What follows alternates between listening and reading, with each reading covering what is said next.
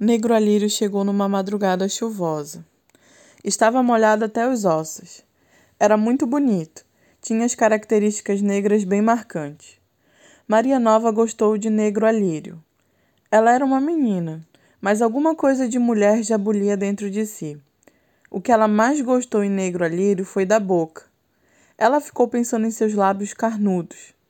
A chegada de Negro Alírio coincidiu com a venda de Nazinha. Nos sonhos noturnos, Maria Nova confundia tudo. O homem que comprara Nazinha era Negro Alírio. Nazinha era ela própria. Só que ela não sofria tanto. A boca de Negro Alírio lhe dava um certo alívio. Acordava suada, em lágrimas.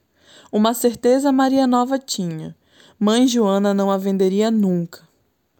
Mãe Joana era uma mulher triste, não sorria nunca. Coincidência ou não, era irmã de Maria Velha.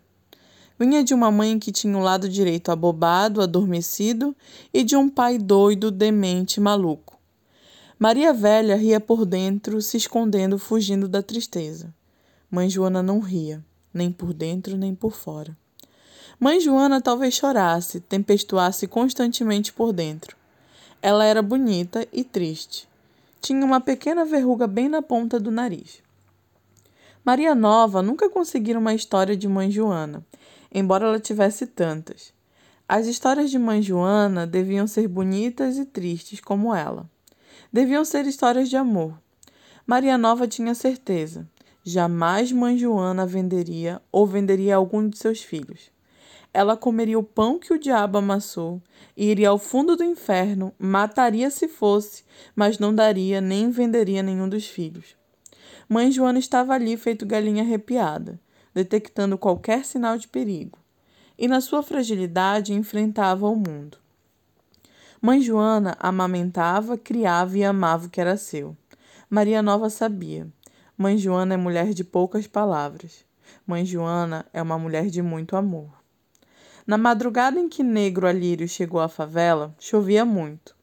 Bater em casa de Maria Nova e, apesar de tio Totó estar se tornando um velho sistemático, ele permitira que Negro Alírio passasse o resto da noite ali. Mal o dia raiou, Negro Alírio levantou-se e saiu.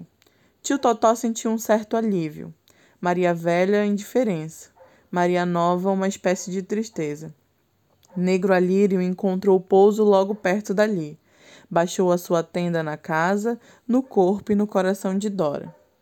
Maria Nova sentiu que Negro Alírio tinha um segredo. Maria Nova, emocionada, lia alto e o percebeu que ele tinha nos olhos o ar de fugitivo.